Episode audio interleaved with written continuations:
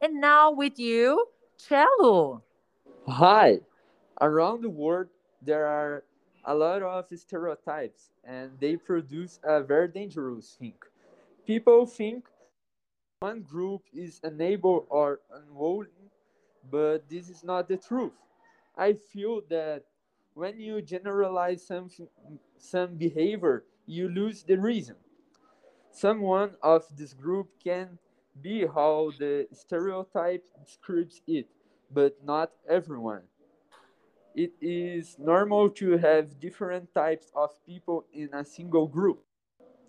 Personally, I don't like any generalization because when you say that someone can't do something since he or she was born in India, Italy, or Japan, the person can believe in this and give up a dream just for that.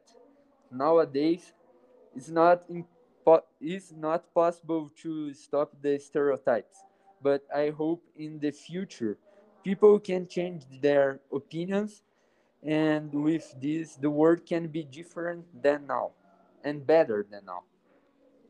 Perfect, Cello. Thank you very much. Bye bye.